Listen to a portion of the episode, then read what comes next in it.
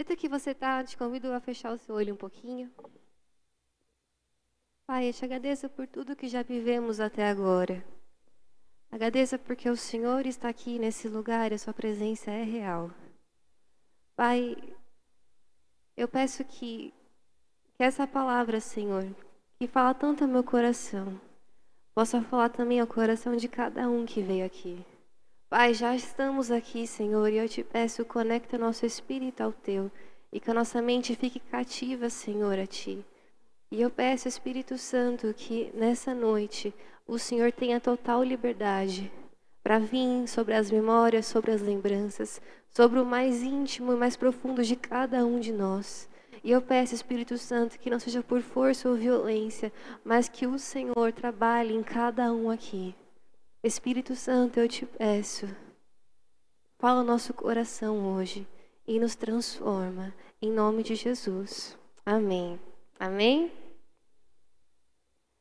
Se você puder olhar para quem está do seu lado, dar um hi-fi assim, ó. Fala, boa noite. Vira para outra pessoa e fala, que bom que você veio aqui hoje.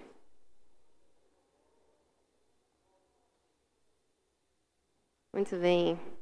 Como eu falei, meu nome é Larissa, sou pastora. Geralmente eu prego de sábado para os jovens, mas hoje o apóstolo me pediu para vir aqui trazer uma palavra para você. E com todo o meu coração, eu espero que essa palavra fale com você de alguma maneira e que você saia melhor. Amém? Em nome de Jesus, né? Ninguém quer sair pior, todo mundo quer sair melhor. Que você saia melhor daqui, ó, jogando fogo quem estiver do seu lado. Amém? Se você puder pôr a primeira tela, por favor. Rumo os tambores, o tema de hoje é. Não apague o espírito. E, e quando eu recebi esse tema, a primeira pessoa que foi ministrada fui eu. Então, para começar, eu quero ler com você 1 Tessalonicenses 5,12. Se você trouxe sua Bíblia, você pode abrir, senão você acompanha aqui. A gente vai ler até o 22.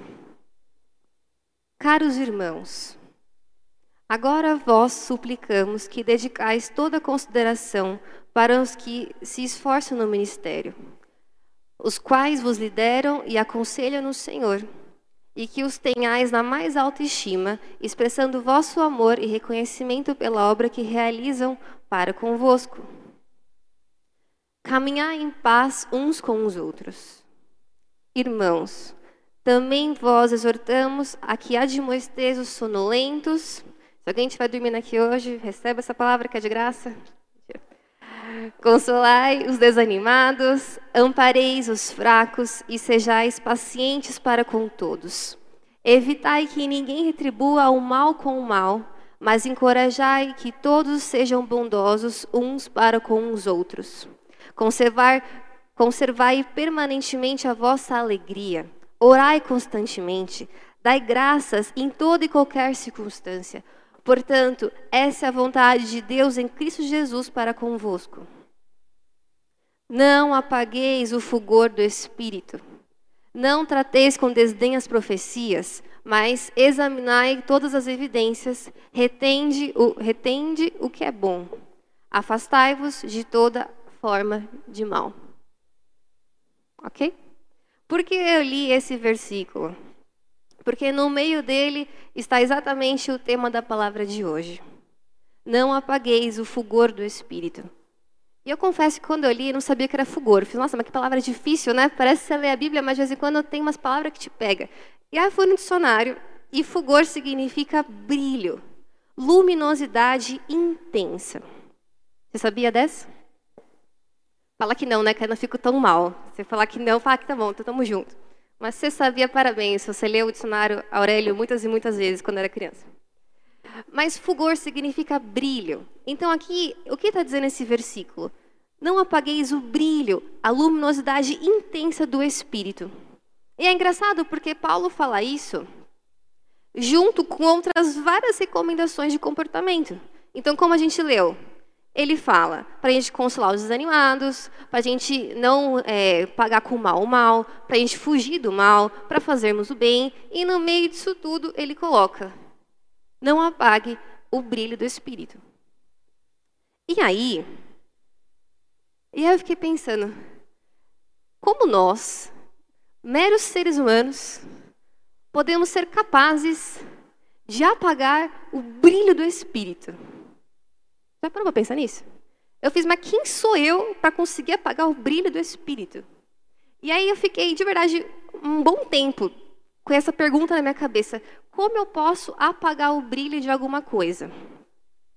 E aí, como boa admiradora da natureza, de tudo que existe, eu fiquei pensando: poxa, o que, que existe na natureza de palpável, que brilha muito, que eu posso pensar e refletir a respeito?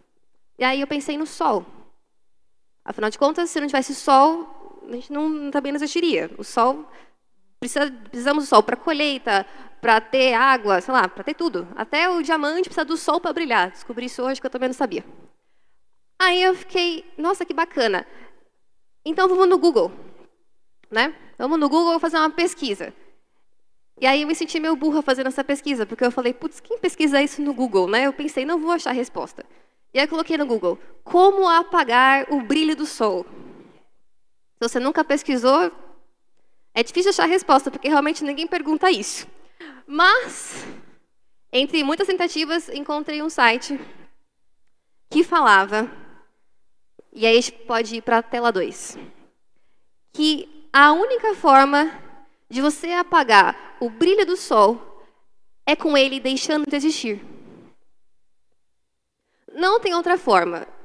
De verdade, estava falando no site que eu li. Se você jogar água no sol, ele não vai apagar. Se você jogar poeira no sol, não vai apagar o brilho.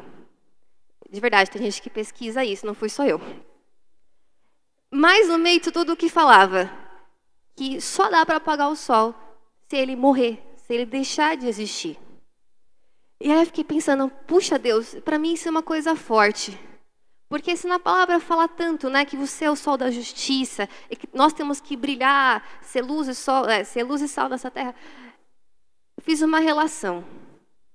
A única forma de nós apagarmos o brilho do Espírito na nossa vida é se permitirmos ele deixar de existir em nós. E eu achei isso bem forte. E aí, eu fiquei refletindo mais um pouco. Enquanto eu bebo a minha água, olha para quem está do seu lado e fala: E aí, o que você está achando dessa palavra até agora? Vamos lá, porque tem muita coisa para frente ainda. E aí eu fiquei pensando, tá bom, bacana. Então, se a gente abafar o espírito, ele começa a morrer. E aí eu falei, Deus, mas tem uma coisa errada, algo não encaixa. Por quê? Por que Deus? Você questiona Deus? Eu, eu gosto de fazer vários questionamentos. E eu fiquei, Deus, me fala mais. E aí ele começou a pôr no meu coração algo que eu achei muito bonito. Sabia que Deus te fez desde o ventre da sua mãe, ele te desenhou? Você crê nisso? Sabia que ele pôs em você toda uma parte mental, cognitiva, tem o seu cérebro, suas emoções. Ele fez tudo aquilo. E da mesma forma que ele colocou em você o livre-arbítrio, da mesma forma, ele deixou para você uma escolha de querer segui-lo ou não. Então, a gente vai para a tela 3 agora. Deus não quer escravos, Ele quer filhos. E porque Ele quer filhos, Ele te dá a opção de todos os dias de permitir que o brilho dele em você resplandeça ou de você abafar aquilo e deixar que aquilo morra. É uma opção sua. Isso é maravilhoso, porque isso faz de você um filho.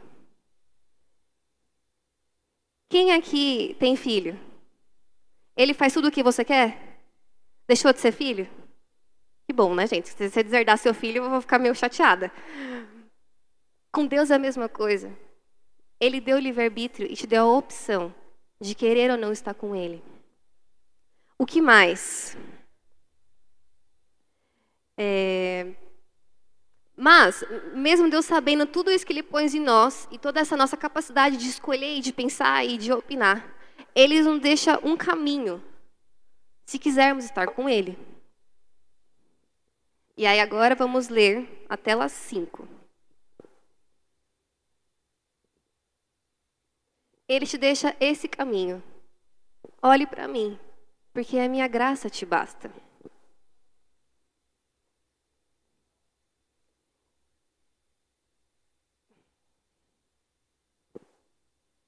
Peraí que eu me perdi no meu esboço, galera, perdão.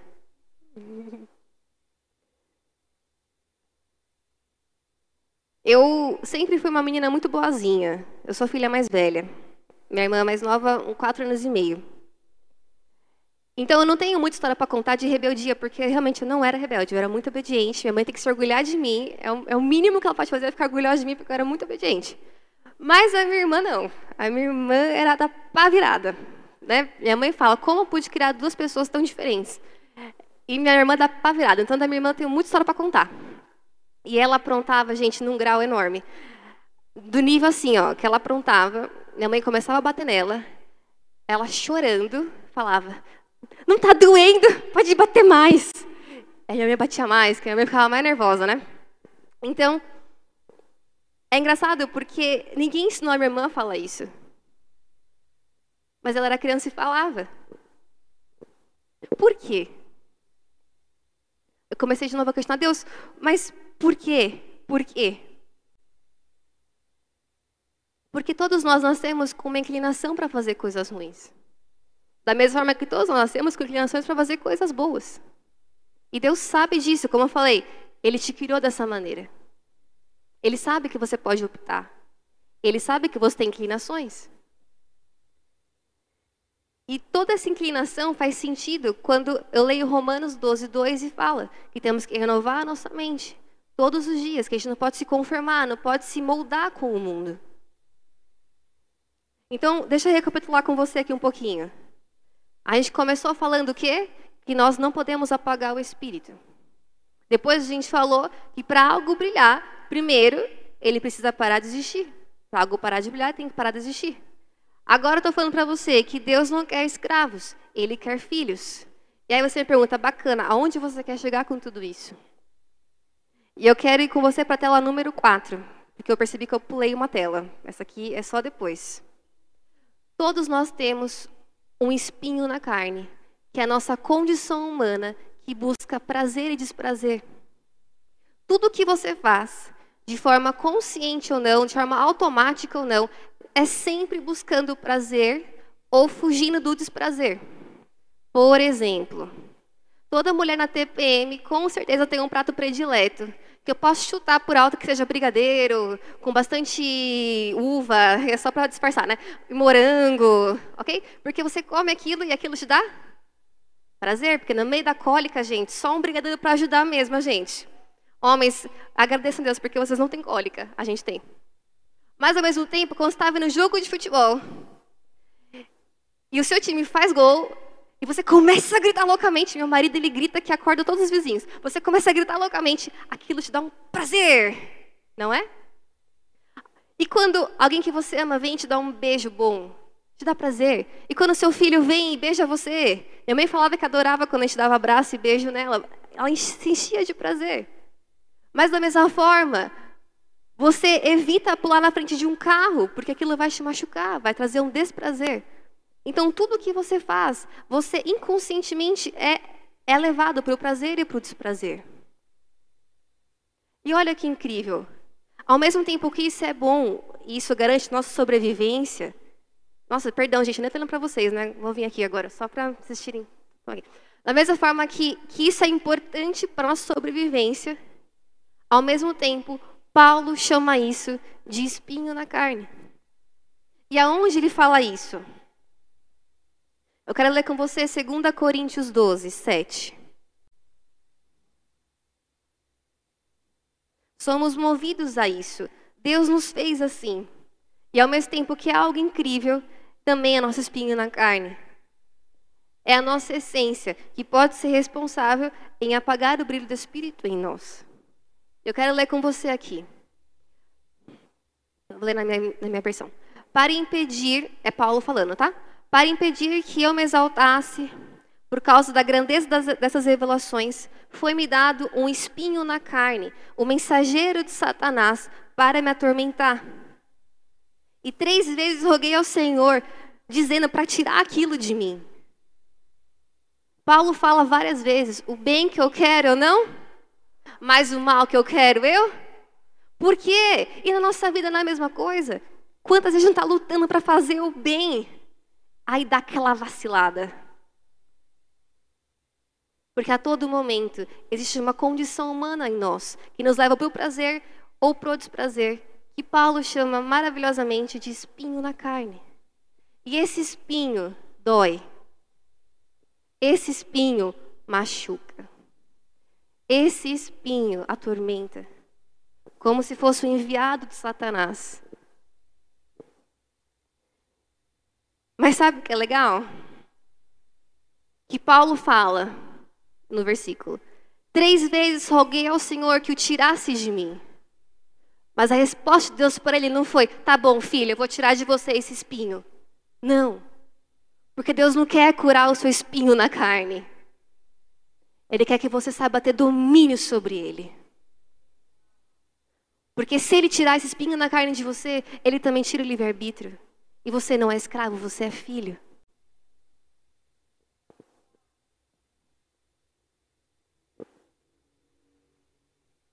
Vamos continuar lendo. Portanto, três vezes roguei ao Senhor para que tirasse de mim, mas ele me disse. Estou continuando o versículo, 2 Coríntios 12, deve ser o 8 agora. Mas ele me disse: Minha graça é suficiente para você, pois o meu poder se aperfeiçoa na fraqueza. Agora seria a tela 5, que aquela hora eu coloquei errado. Gente, faz quanto vocês não viram, tá bom? Agora, ó, oh, essa é a tela certa na hora certa. Deus sabe que há um espinho em você. Um espinho na carne que muitas vezes dói. Que muitas vezes, na hora que ele te pede algo, aquele espinho mexe. E é engraçado porque Jesus veio em forma de homem e a todo momento ele tinha também esse espinho dentro dele. A gente não para para pensar nisso às vezes, mas ele também tinha. Mas o segredo está aqui. Deus fala: Paulo, eu não vou tirar de você o espinho, mas olha para mim, porque a minha graça te basta. Ela é suficiente para você conseguir vencer essa dor. Eu quero ler com você a tela 6. Quando a gente continua o versículo, ele fala: A minha graça é suficiente para você, pois o meu poder se aperfeiçoa na sua fraqueza. E quando eu pego aperfeiçoa no original, essa palavra significa completo, terminado, cheio. Se você puder voltar ao versículo dessa frase, eu vou, eu vou ler na versão Larissa atualizada, trocando as informações. Ok? Acompanhe. Trocando a palavra aperfeiçoa pelo significado que ela apresenta no original. A minha graça te basta, porque o meu poder se completa na sua fraqueza. A minha graça te basta, porque o meu poder se faz cheio na sua fraqueza. A minha graça te basta, porque o meu poder é concluído, é terminado na sua fraqueza. Muitas vezes a gente foge da fraqueza, a gente não quer mostrar a vulnerabilidade, não quer mostrar a dor. Quantas vezes? Porque dói, é difícil, eu sei, mexe, dói, dói, dói. E a gente foge daquilo. Mas o segredo que eu quero te falar essa noite é que se você não fugir, e se você expor essa fraqueza, esse espinho na carne diante de Deus, o poder dele será cheio em você, será completo em você, será aperfeiçoado em você, porque a graça dele te basta. Eu dei essa palavra para os jovens em dezembro, eu acho. E para mim essa palavra, eu, eu, nunca li o versículo dessa maneira, como, como eu estou lendo para vocês aqui, como eu li para eles naquele dia. Porque eu não era uma pessoa que permitia abrir fraquezas. Eu sei que eu sou chorona, mas são poucos aqueles que sabem o que realmente acontece comigo, inclusive meu marido, que várias vezes falava: pelo amor de Deus, me conta o que está acontecendo. E eu não falava. Porque para mim, expor vulnerabilidade era mostrar que eu era fraca. E eu queria mostrar que eu era machona. Eu queria mostrar que eu podia dar conta de tudo aquilo, que eu não precisava. Eu chorava, mas vai passar. Deixa aí que o tempo resolve, o tempo resolve, o tempo resolve. Mas eu aprendi que o tempo só resolve se eu estiver aberta para ser curada. Senão o tempo não resolve. Ele cobre cada vez mais aquilo e uma hora fede, né? Porque ferida que não é tratada fica com pulso. E eu aprendi isso na dor. Porque o dia que eu percebi que eu precisava ser vulnerável, até fiquei de cama. E eu sofri. E eu chorei. E eu falei: Deus, não estou me reconhecendo nesse momento. E ele me mostrou esse versículo. E ele falou: Filha, a minha graça te basta. E quanto mais você se abre, quanto mais vulnerável você fica, mais o meu poder em você se aperfeiçoa. E eu percebi que, que não sou eu, entende? É Ele. É por Ele. É para Ele. Se por acaso um dia você viu algum brilho em mim, alguma coisa em mim, eu quero que você saiba que era porque eu estava no meu quarto sofrendo e chorando e sendo vulnerável. Porque aqui é só o reflexo do que está lá atrás, no esconderijo, na vulnerabilidade, na fraqueza, no espinho da carne. É difícil ser cristão. E Deus sabe que é difícil, porque Ele te fez, Ele sabe todos os nossos limites. Toda a nossa parte mental de prazer e desprazer, ele, ele sabe, ele conhece, então não vem me falar que é difícil, porque eu sei, ele sabe. Mas é uma escolha. É uma entrega. E é lindo, porque ele fala: Filho, eu estou vendo a sua fraqueza. As pessoas podem te julgar e podem te excluir, mas se você vier a mim, o meu poder em você, ele vai se aperfeiçoar.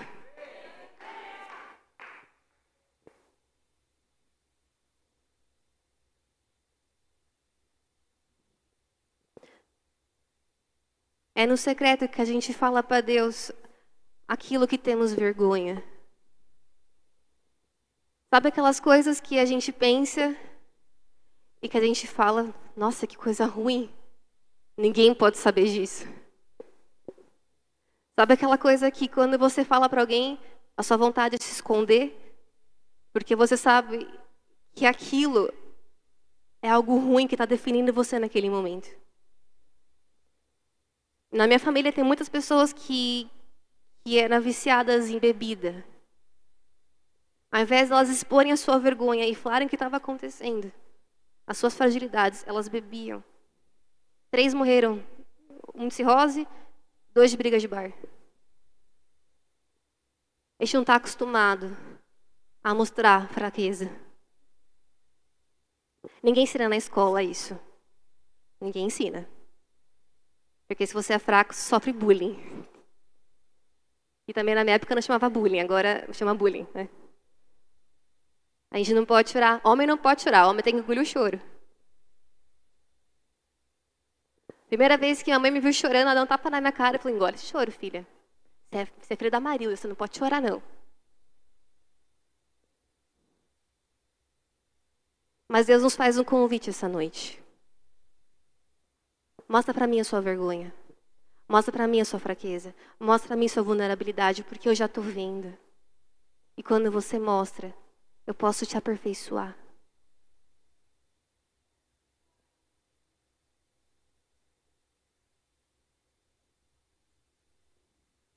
Quer ser alguém que mantém o brilho do Espírito aceso na sua vida?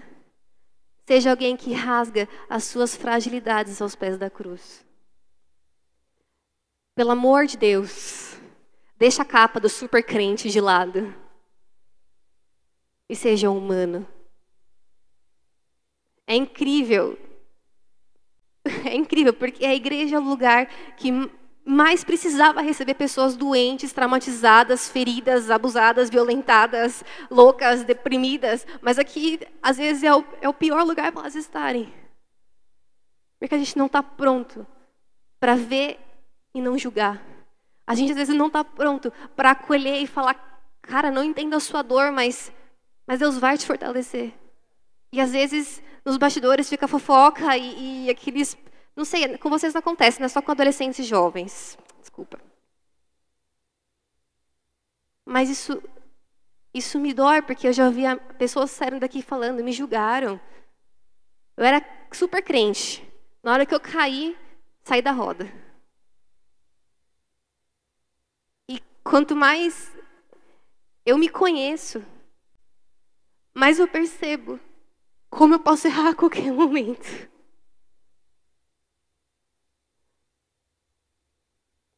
Eu não sou ninguém sem Ele.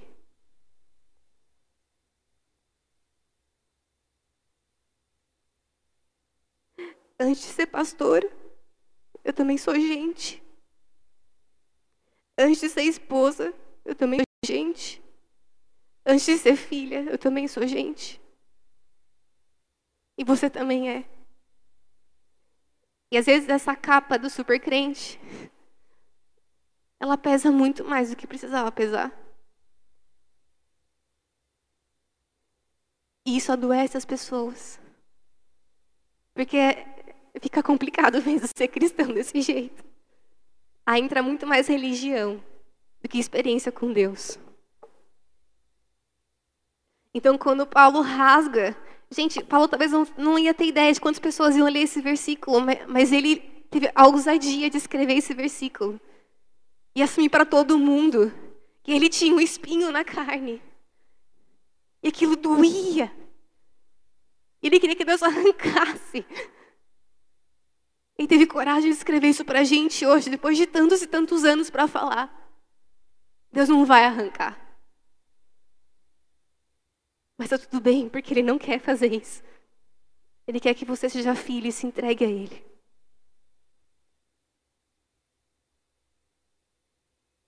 E aí o texto continua. Portanto, eu me gloriarei ainda mais em minhas fraquezas, para que o poder de Cristo repouse em mim. Por isso, por amor de Cristo, regozijo-me nas fraquezas, nos insultos. Ele é muito louco. Nas necessidades, nas perseguições, nas angústias. Porque ele percebeu que quanto mais ele fica vulnerável, mais forte ele fica em Deus. Porque ele percebeu que quanto mais exposto ele está e mais aberto ele está, quanto mais as pessoas os, os perseguem e o insulta, mais aberto ele pode estar tá para Deus trabalhar na vida dele e o aperfeiçoar. Está fugindo de insulto? Não foge, não. Aproveita a oportunidade para você crescer. Está fugindo de perseguição? Não foge, não. Aproveita para você provar para você mesmo quem Deus é na sua vida. Está doendo? Eu sei que dói. Mas não foge, não cria caminho alternativo. Vai no caminho, na verdade, na vida. Vai naquele que te conhece por inteiro. Vai naquele que é o pão da vida. Vai naquele que é capaz de fazer tudo novo em um só dia. Porque ele é a única pessoa que nunca vai falhar com você. Às vezes a gente conta os nossos problemas e dores para pessoas que não dão conta. Eu já fiz isso, gente, muitas e muitas vezes. Agora aprendi. Mas até eu aprender como doía, que todo mundo ficava sabendo depois. Mas eu aprendi que tem as pessoas certas na hora certa. Mas Deus sempre está comigo. E de verdade, quanto, quanto mais eu exponho a minha podridão para Ele, parece que mais Ele me ama. É uma coisa surreal.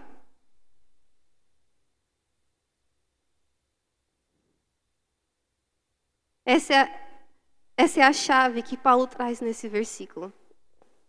Pode pôr a tela 7. Quando sou fraco, é aí que sou forte. Porque não sou mais eu, mas é Ele. Não sou, não é mais a minha força, é a dele. Porque não é o espinho da carne que está gritando, mas é o poder dele me aperfeiçoando.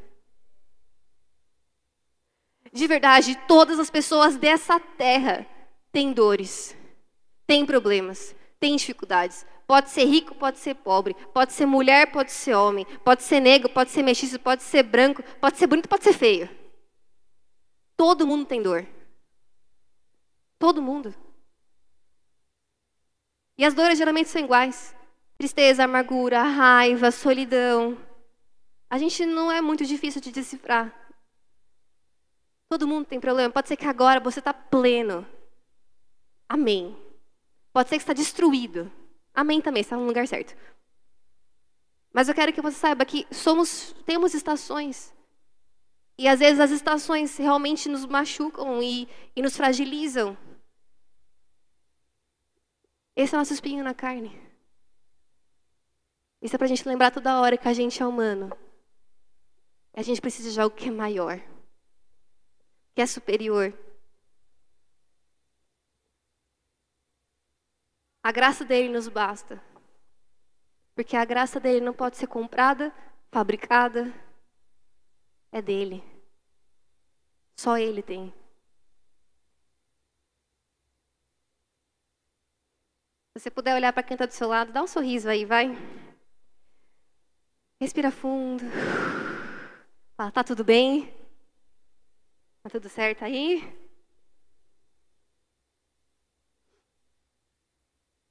Quando eu recebi o, o tema dessa palavra, eu fiquei pensando, Deus, eu gosto de falar sobre cura interior. Tá? É, é, o, é o lugar que eu, que eu vejo que Deus mais consegue me usar.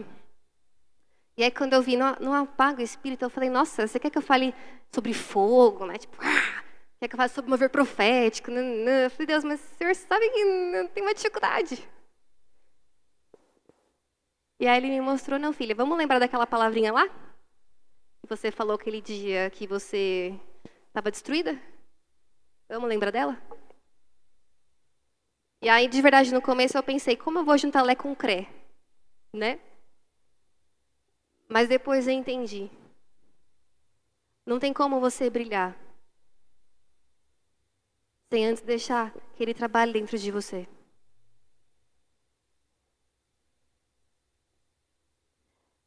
Para mim, ser lapidado é todo dia ser um vaso mole nas mãos do olheiro. É um exercício diário de falar: Pai, a sua graça me basta. Essa pessoa que eu sou me ajuda a ser alguém melhor. É isso que mantém o Espírito em nós brilhando. Você pode pôr a última tela? E aí eu quero te fazer um desafio hoje. Se desarme para que ele brilhe em você. Eu não sei o que você entrou carregando aqui. Mas eu quero propor para todos nós fazermos esse ambiente agora um lugar seguro para quem precisar mostrar fraquezas e fragilidades. Porque eu já precisei de um momento seguro. E eu encontrei esse momento aqui também. E se desarmar é realmente tirar, sabe, todos os não, mas por que eu vou fazer isso? Não, mas depois eu faço isso. Não, tira esses empecilhos e realmente se entrega. Realmente chora.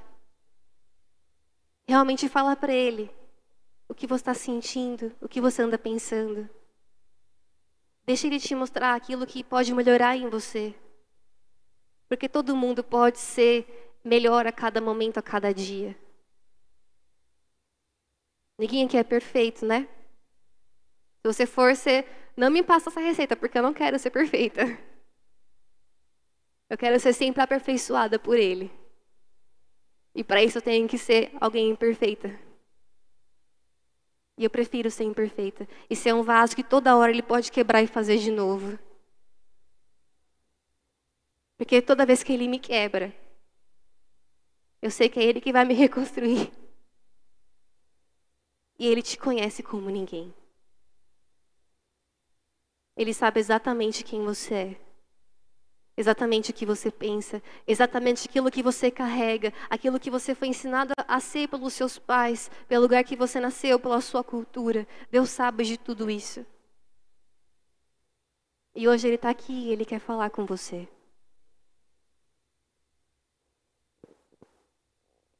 Se você puder fechar os seus olhos.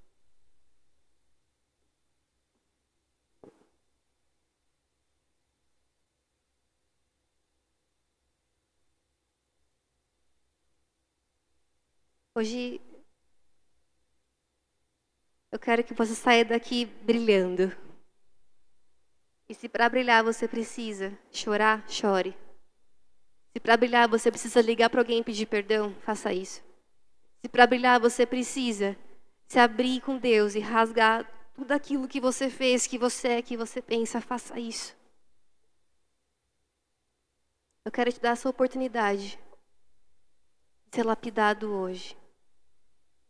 Esse é um vaso pronto a ser quebrado.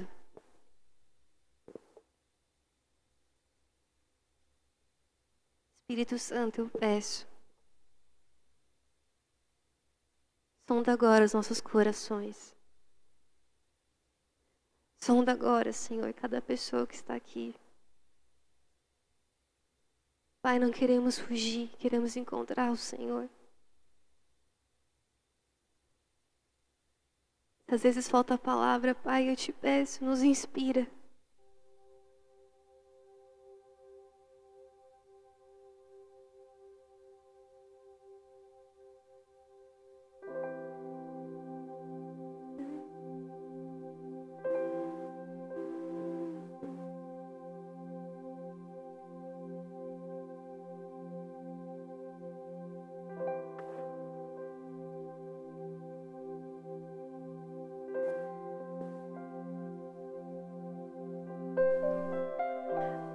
O Senhor sabe todo o peso que está nesses ombros.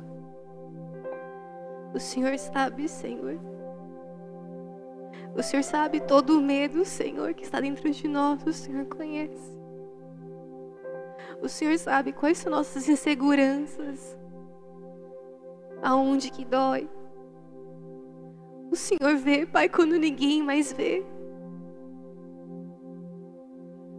O Senhor sabe como reagimos às situações.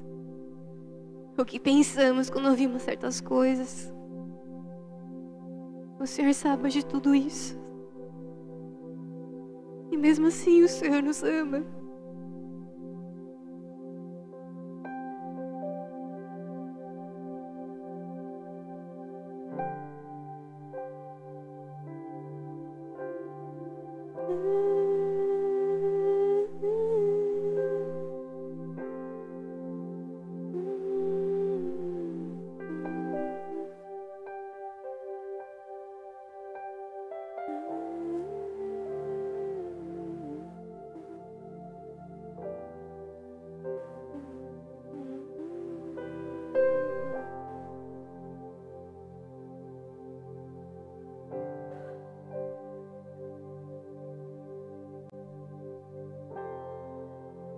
Eis-me aqui, Espírito.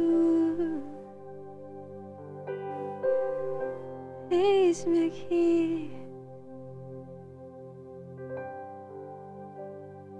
Eu não quero fugir. Não quero me esconder. Olha para mim.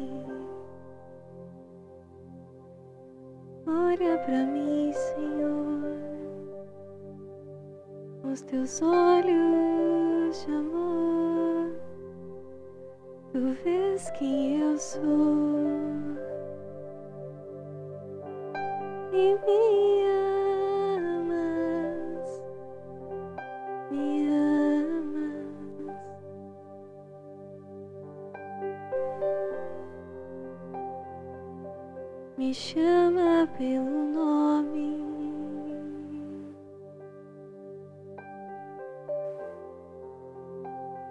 Me chama.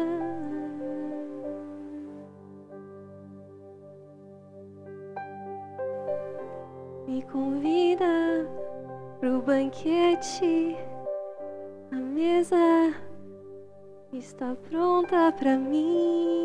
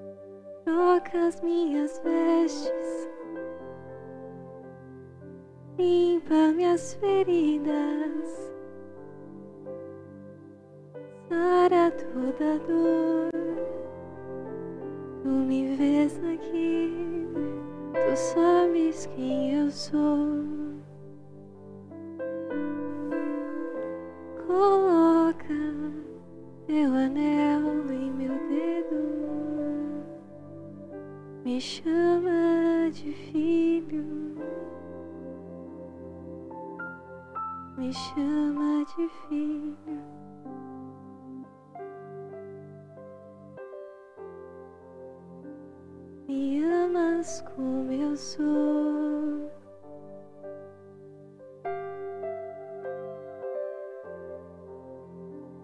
Me amas como eu sou. Filho, eu te vejo aqui. Filho, eu te escolhi. Se entregue a mim tudo que tens.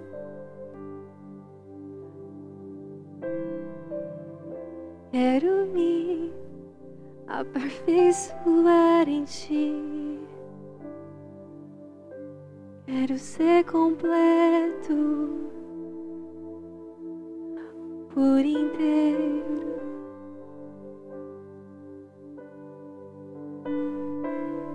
Não se escondas de mim.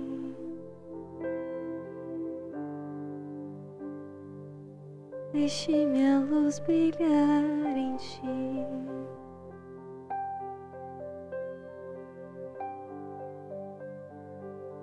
Deixe minha luz brilhar em ti.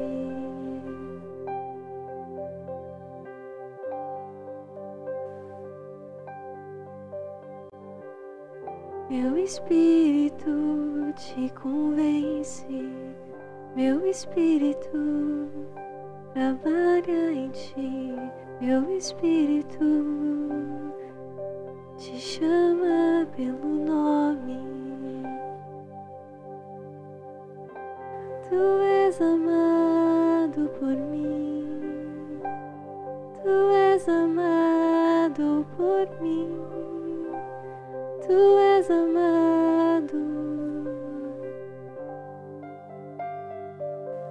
Deixe minha luz brilhar em ti.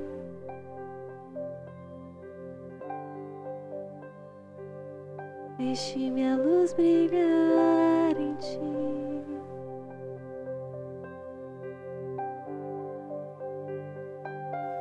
Suas feridas eu vou curar, toda dor eu vou sarar, filho.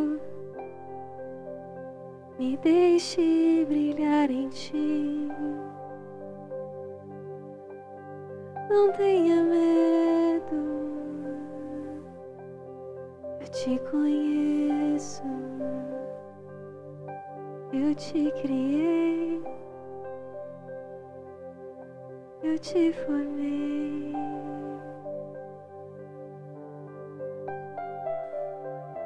A mesa está posta, banquete está pronto. Vem ao meu encontro, vem ao meu encontro, filho.